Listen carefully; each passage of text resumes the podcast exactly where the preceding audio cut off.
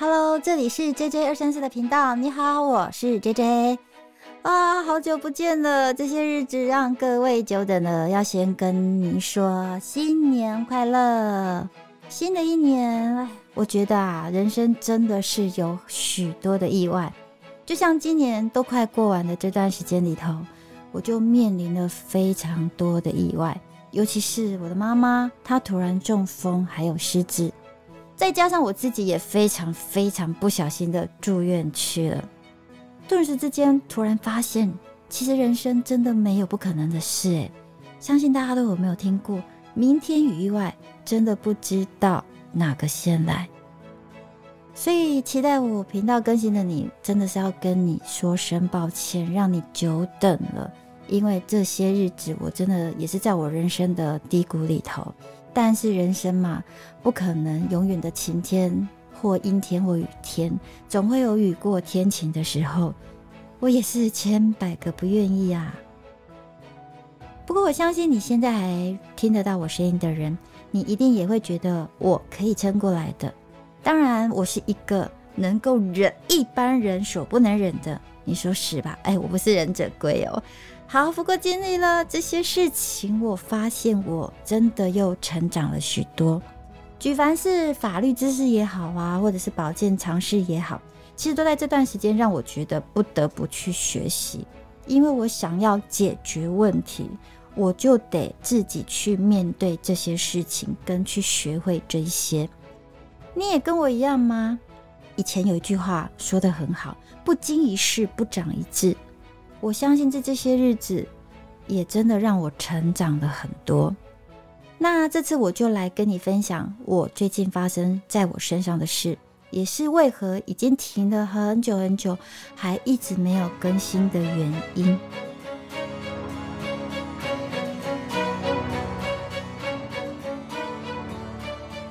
首先呢，我要来跟你分享的是，我的妈妈她其实突然的中风。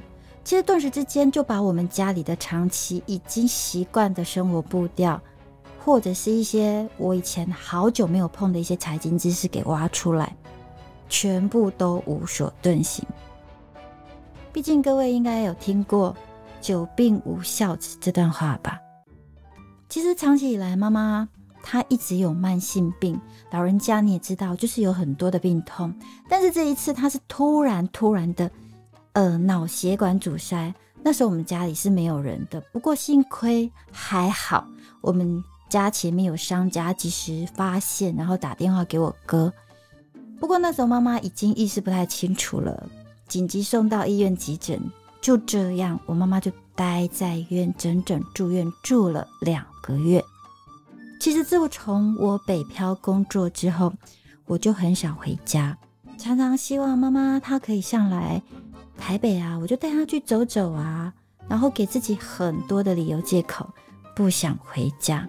我们家人其实对于爱的表达都是受父母的影响，就是爱在心里口难开，放在心里不会说出来的，以至于有时候即使是很挂心、很挂心老人家，有时候也不会打电话问候，久了也就变成理所当然的借口。直到这次妈妈住院。说实在的，我非常非常的难过。突然有那种很强烈的那种锥心之痛，那个痛呢是不舍妈妈怎么会完全变一个人？他不记得所有发生的事，甚至有时不记得我是谁。你知道那种感觉，你真的是无法接受，就是怎么会突然转变这么大，心里很难调试。那更痛的是，为何我的人生总是要面临这样子的一个重大事件之后，才来后悔？还记得之前我跟你分享我们家毛小孩米多多的事吗？其实，在他离开我之后，我对自己就非常非常的自责，一直懊悔为何没有在他还在的时候，我好好的去陪伴他。所以当他走了，其实我好久好久，就是很后悔，活在那个懊恼当中，好几个月才走出来。当下我就告诉我自己，以后我不管面临什么样子的事情，我一定不要让自己有遗憾和后悔。还有我过去我爸爸的离开，其实那个时候也让我懊悔很久，因为我觉得我没有好好的去陪伴他走完他最后的人生的道路。那个时候我只在意工作会不会呃请假太多，会不会怎么样之类的，反正有太多太多的想法，导致我没有好好的去陪伴。而这一次妈妈住院，其实让我有这样子的感受又涌上心头。我告诉我自己说，我不要再让自己有这样的遗憾。所以呢，在当下我就立马决定，我要请一个星期的假回去陪伴妈妈。即使现在在疫情期间，其实医院都没有办法进去的，但是我就是想方设法。啊，不管请看护推出来给我看也好，或是他在做复健的时候有几个小时可以陪他看看他也好。当我以为这是一个简单的就医事件之后，我发现其实真的没有我想象中的简单。为何我会这样说呢？你试着思考一下哦。当我们如果自己的身体健健康康的时候，我们从来没有想过自己或者身边的人会有生病的一天。那大部分都会觉得，哎呀，这些人生当中的生老病死跟我们生活是完全没有关系的啊！而且甚至我觉得，就是有时候面对很多人在像我这样想的时候，你想想看，如果发生在你身上或身边重要的人的时候，你会用什么样的心态或者态度去面对呢？其实我不知道你的答案是什么，不过你可以留言给我，让我知道你真正的想法。我们也可以彼此互相交流、分享或打气，因为我遇到太多太多身边人都会这样回答说：“哎呀，你还这么年轻，干嘛想这么多啊？有正常睡觉、吃饭，并且享受人生，这样不就好了？就算真的发生了，那到时候再说嘛。你知道吗？其实我觉得这是一件非常可怕的事情。虽然我在这些事情发生之前，我也是这样子的想法啦。”但说真的，我们真的要静下心来思考这个问题，因为在死亡之前，人人皆平等，更没有那种死亡是老人的权利这件事。我就每一个人都要去思考这样的问题。就像这次事件当中，我也面临我的家里兄弟姐妹的不同心，也替生病的妈妈感到心疼。我对这样的事，说真的，在那当下，我真的真的很气愤。又气愤又心疼，但此时 我能做的就是，只是希望我的妈妈可以好起来。其他的我真的管不了，也无法在意这么多了。对我来说，其实人生没有比这个更重要的事情，因为我最在意的是妈妈。即使要我付出很多的金钱呐或时间，我总觉得钱再赚就有，但是失去的时光、亲情。可能再多的时间或者金钱，真的都没有办法买回。接下来呢，就开始每个星期我都会从台北啊坐高铁回家，一到医院去陪我的妈妈说说话。我就是很珍惜每一个当下，就是可以和他在一起的时光，因为我不想要再让自己的人生有遗憾。我要把握每个当下我能做的事。就在这段期间呢，因为我一直在医院进进出出，那也真的让我见识到，啊，真的是什么样的医生跟护士都有诶，你知道吗？那种没有耐心的医生，当你一开口要询问他的时候，医生就会跟你摆一个臭脸。你要问他问题，可能都要追着他问。那遇到这样的状况，其实说实在的，家属的心里真的是超级无敌霹雳无奈，你知道吗？我不知道，可能是因为现在疫情期间吧，所有的医疗人员可能真的很辛苦。但是如果你们能够体会一下家属的心情，那我觉得不是应该很好吗？你们知道吗？现在的医学报道，人们现在的病大部分都是由心理因素或者情绪造成的。所以如果在治疗当中，你可以让病人心里头感受比较好，这是可以让整个疗程有加成的效果的，你知道吗？而且啊，可以让整个台湾的医疗体系更人性化、更温暖些，这样不是很好吗？哎，真的是要抱怨一下。对了，我们没有权利生病以外，其实我们真的是要好好的祈祷自己，真的要有好运气，不然哈，真的有时候遇到这样的事情，你会气到真的一病不起。好险医院有这样子的一个机制，就是呃病人住院一段时间，他们就会换一下那个住院医师，所以主治医师也会跟着轮换。那我非常幸运的，我妈妈她遇到了第二个就很有同理心，这个医师好的不得了。因为妈妈其实住院还蛮久的，然后呢，每次来病房呢，这个医生就超级的有耐心。你跟他问什么，他从头到尾很认真的听完。重点来了，他不是只有耐心的听完你说的，而且是听进去了，这很重要，划重点，因为。他真的很像妈妈的专属医生，感觉起来好像这位医生没有其他病患了。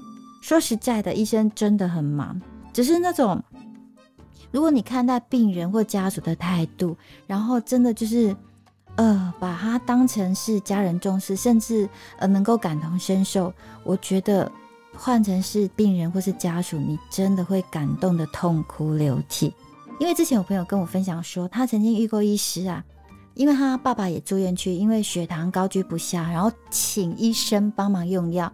结果这个医生既然拒绝他的要求，就跟他说：“你是医生还是我是医生？要调整可以啊，写个切结书，然后后果自行负责。你知道吗？当你遇到这样子的医生，明明长期照顾，知道你自己父亲的状况，怎么样对他来讲是最好的。可是这时候你到底要签？”还是就任由医生摆布呢？说实在的，这样的状况有时候你真的会陷入两难。每个医生一定都很专业，毋庸置疑啦。但是其实我们在自己的领域里头，就像我们也有自己的专业一样。但除了专业，如果说真的可以多一项，呃，比较同理的，就是软性服务，感同身受，我相信你也会比别人有更大的优势。甚至我相信。施比受更有福，小小的良善之心，你可能只是一个举手之劳，但我相信在未来，甚至在无形当中，你会获得的更多。说了这么多，我我想要让更多的好医生被看见，让医疗体系可以形成一股好的风气。如果因为这样，然后呢，可以让医界变得更好，我觉得那也是非常好的。所以呢。我刚才一直在赞叹的这个医生，我一定要让大家知道一下，他是嘉义长庚医院的神经内科许家瑜医师，他真的是一位让我不禁要竖起大拇指，跟他按一百个赞。我希望这样子的医生可以让更多的人看见。所以长期这两个月，我一直南北奔波，然后东奔西跑，要处理这个，要处理那个，然后要担心我妈妈的身体的状况，我要上班，你就可以知道我有多忙了。所以呢，接下来就要开始跟你说发生在我身上的故事了，也就是我的屁屁君。哎呀，说了你可别笑我啊！因为妈妈这样子的病情，我东奔西跑，我刚刚说了，所以有时候就是必须要去烦恼妈妈的照护，或者是找外劳或居家等等的一些琐碎的事情，让我整个心情荡到谷底。然后我要担心她完全晚上都没有办法好好的睡觉，然后急于奔命到处去问人请教，或甚至担忧他就是有没有比较好转。连续大概一个多月，哇，我真的没有办法入睡耶！我即使吃了安眠药，一次吞了好几颗，我还是没有办法入睡。我觉得就是整个自律神经失调了，也完全没有在意我身体发出来的警讯。就这样子，连续大概两个多礼拜过去，十二月初的某天早上，我还准备好行李，看护因为我妈的看护请假要回去代班，然后我半夜醒来。感觉头整个神经痛到爆，还有腰感就也痛到哇，真是没有办法入睡，而且我也没有运动，想说奇怪，怎么早上起来一直觉得非常的不舒服，但我还是有意识的，就是拿去体温计量量看，其实没有发烧的感觉啦，但是就是想说好啦，量一下也好，我也不知道我为什么要量，结果呢 就三十七度多，微烧一点点，想说也还好嘛。但是眼看下午可能我就要开始坐高铁回嘉义长庚去快筛，因为他必须要做快筛才能够进医院去照顾病人。如果我真的在发烧的话，不是白跑一趟吗？然后一直担心着我妈妈的同时，其实也真的很两难。我就一直撑撑撑撑撑撑到下午，后来我的朋友就劝退我，然后呢，我只好请我的朋友帮忙，我还是留在台北，只是说心里还是一直担心妈妈，一直在联络相关的事项事宜，到底要怎么样去让我妈妈那边可以安置妥当。此时的我其实真的是越来越痛。我是一个没病有病都不喜欢看医生的人，一直以来我都让自己的身体自然疗法，就让它自然痊愈。除非胃痛到不行，在床上打滚，我才会乖乖的去吃止痛药。可是即使一个晚上吃了好几种强烈的止痛药，对我来说也都不见得有效，因为不能躺啊，也不能坐，也不能站，就是整晚一直屈着自己的身子，一直哭，忍痛到天亮。那你会问我说，为何胃痛不去看医生啊？因为我从小到大，其实胃就常常在痛，常常半夜去挂急诊，然后也去了好几家大医院，医生只会开给你胃炎药啦、制酸剂啦，或者什么止痛药，可是就是治不了我当下的疼痛。那你会告诉我，阿不就照胃镜去了解原因？其实我从小到大已经照过不下十次了。我学生时代其实就有一直有疼痛，然后去照胃镜，常常就是医生说啊，你可能就是胃发炎呐，或者是小小的溃疡啊，没有一般人所谓的什么呃幽门螺旋杆菌。那现在我好啦，可是呢，医生却什么都检查不出来，也没有任何的状况。我还记得有一次照胃镜检查不出来，然后医生问我，那。怎么办？因为也照不出一个所以然，我就跟医生说：“可是我肠胃痛呢，会不会是胃痉挛？”医生还同意了我的说法，嗯，有可能，有可能是胃痉挛。所以呢，他就开给了我一个月胃痉挛的药。等到我下次胃再发作的时候吃，根本无效。那我心里头在想说，到底你是医生还是我医生？怎么还会听我的建议开药呢？那为何我会讲到这一段呢？我只是想要告诉你说。我的病痛呢，除非就是大过胃痛，不然其实我真的都很能够忍。我过去连痔疮去开刀、半身麻醉的时候啊，医生麻醉没有帮我打好，所以医生在那当下在开刀、在剪啊、在切啊、在扭转，你知道我都痛到快往生，痛到那种心电图就突然起了变化，然后医生护士才发现，还问我说：“哎。”你还好吗？为什么胃痛不？为什么痛不说呢？然后就帮我赶快盖棉被，然后就在打麻醉。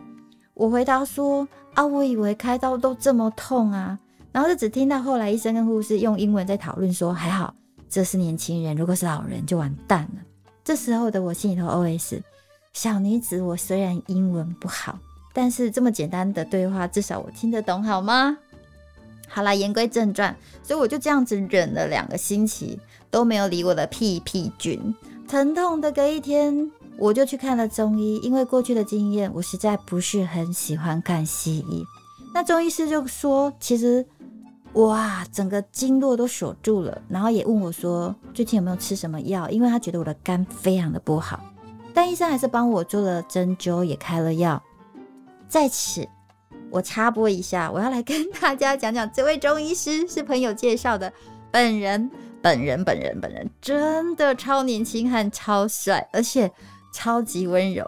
怎么讲到这个，我心里就非常的开心跟愉快，感觉像是那种呃，这个让医生就诊，然后觉得好像是爱人很心疼你、担心你，然后再帮你做治疗。此时的我，你知道吗？心都融化了，而且病都好一半了。所以我要告诉自己，哎，以后啊。我不管有没有病，我都要来让自己有被爱跟温柔对待的感觉。花这钱，哎呀，相当值得呀！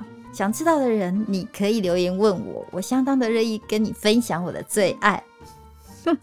好啦，回家之后呢，我整个头痛稍微改善了，但是还是不舒服。隔天起床盥洗，发现我属西部淋巴结肿大。各位应该知道属西部在哪里吗？好，那右边的屁屁就非常的痛，想说奇怪，我也没撞到什么啊，奇怪，我怎么会这么痛呢？本来想要请假回去照顾妈妈，现在，哎呀，只好在家休息，否则未来我就是如果继续这样生病下去，我我也没有办法回去看我的妈妈。就在此时，周遭朋友同事就一直要我，你还是去看一下西医比较好了。我为了真的是之后能够回去看我妈妈，也勉为其难的好啦，就去看西医。可是身上这么多的疼痛，我到底要看哪一科？各位，如果是你们，你们会先去看哪一科？你会告诉我加一科？对我就是去看加一科。结果下午去看医生，听了我的描述，他就跟我说：“哎呀，你这个要转肠胃科。”后来我就被转到了肠胃科，医生就觉得这个加一科医师怎么乱丢包？这关肠胃科什么事啊？结果一量我的体温，高烧到三十九点四度多。天啊，原来我们家体温计一直不准呢。因为我在出门的时候，我要看医生之前，其实我才量了我的体温，才三十七度。原来我已经高烧到三十九度多了，三天了，我竟然一点感觉也没有。毕竟我人生当中真的很少有发烧的经验。我记得之前发烧的经验是我还被襁褓在。呃，妈妈的怀里，小 baby 的那个时候，我有印象。然后妈妈半夜急着抱我去急诊，然后接下来好像就是国中的时候，高烧了快一星期，然后就是这一次了。所以我对高烧没有太多的感受，根本没有感觉，也没有觉得不舒服。后来肠胃科觉得，嗯，应该要往高烧的方向去处理。我跟医生说，嗯，你们都不知道我要看哪一科，那我是病人，更不知道去看哪一科跟挂哪一科啊。于是 医生听了我的描述，决定要脱裤子来看看。其实真的很害羞，但还是脱了，让屁屁君露脸见人。只见医生护士大叫：“哇，好恐怖哦！”心想：“啊，不过就是个痔疮，没看过吗？有需要叫这么大声、这么夸张吗？”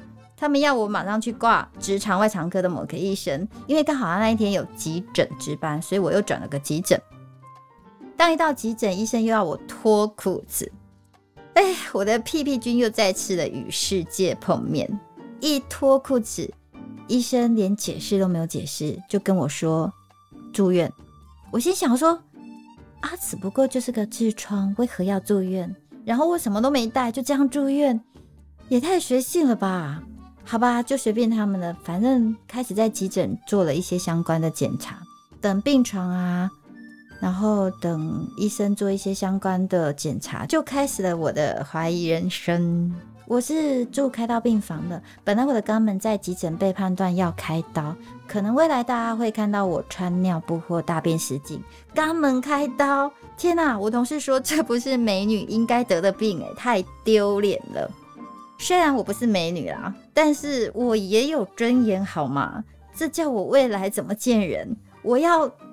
穿着尿布哎，想到我就觉得，就是我没有人生，我没有未来。好，那隔天医生就来病房里，我就看着医生脸色非常凝重的告诉我核磁共振的结果。他说我的肝化脓一大包，可能情况不是很好。我的右屁屁严重的蜂窝性组织炎，整个骨盆腔一直到前面的属膝部淋巴结肿大。全部的右屁屁都变红色的，可能要住院七到十天。如果抗生素没有控制下来的话，可能还要再换不同的抗生素组合。其实那当下我只有一个想法啊，完蛋了，我的考绩要被打一等了。最近帮妈妈要付的看护费的钱要花这么多，如果又少了这一笔钱怎么办？这时候心里头我又有第二个声音，就是。奇怪，只是一个小小的疏忽，不在意，竟然可以危及到生命危险。那如果我再晚个一两天，可能就会全身感染了。虽然当下的我其实对自己的生命是没有任何遗憾的，唯独遗憾的是不能够陪伴我的妈妈。白发人送黑发人，我并不想这样。隔天晚上洗澡的时候，我才发现，天啊！我照着镜子，我也大叫了。我的右屁屁真的是一整个到腰都是红的。你有没有看过猴子的屁股？就是整个像猴子的红屁股一样，甚至比左边的屁屁还大一倍，然后整个垂下来，那种感觉就像你有看过那个扮鬼脸吗？就是一边脸往下拉，整个下垂。啊，我我没有生过小孩耶，这样子的屁股也太可怕了。我真的在厕所里头就觉得惊讶跟惊叹，就觉得我自己都吓到了，怪不得门诊的医生护士看了会惊叫。那有朋友事后就问我说：“差这么多，我怎么都没有感觉？”我我问你哦，你没事会脱裤子去看自己的屁屁吗？重点是啊，不过就是两坨肉肉，不会有感觉它的大小啊。好啦，就算我感觉比较迟钝，好吗？那医生查房的时候，其实他也问过我这个问题，他说：“这么痛，你怎么能够忍受这么久？”啊，我就是很能忍呐。所以终于开始就我的病房的日常了，每天要打不同的抗生素六管，白天半夜感觉都没有停过，就一直打，一直打，一直打。医生开始的每天早晚都会来探访我的屁屁菌，常常都会带一些不同的医生来着。我觉得我非常幸福诶，因为我每次都有两个医生来看我，感觉像是把我的屁屁菌当成稀有动物在观看的那种眼神。因为为什么医生说他从来没有遇过这样子的案例，所以连护士白天班、晚班、大夜班也都会来，然后啊欲言又止，甚至也有询问我的屁屁菌是否安好啊，最后都会问安娜，我可以看一下你的屁屁吗？说真的，我真的很想收门票诶，因为我本来一开始是很害羞的，然后一直到最后大方的答应，甚至。到后面我都知道护士很想看，因为你从他的眼神跟口气，你都可以看得出来。所以我到最后都很大方主动的来问你是不是想看呢？好啦，那等我吃饱之后再给你看，你等一下再过来。所以我发现其实我的脸皮顿时也增厚不少。想想也好啦，我的屁屁菌平常都被包得紧紧的，无法见人，常常我们都会觉得它不重要，自我调侃着用卡称型马仔。但是你知道吗？其实屁屁真的对我们真的很重要诶，我问你哦，你有没有一天当中可以不坐着的？它其实平常都支撑着我们的脊椎，保护我们跌倒不会直接的撞击，所以他真的很伟大，你知道吗？我们真的是委屈他很久了。总算我的屁屁他也出人头地了，至少也为屁屁界争光。拔得罕见疾病的头筹，对不对？其实我不禁为他感到无比的骄傲啊！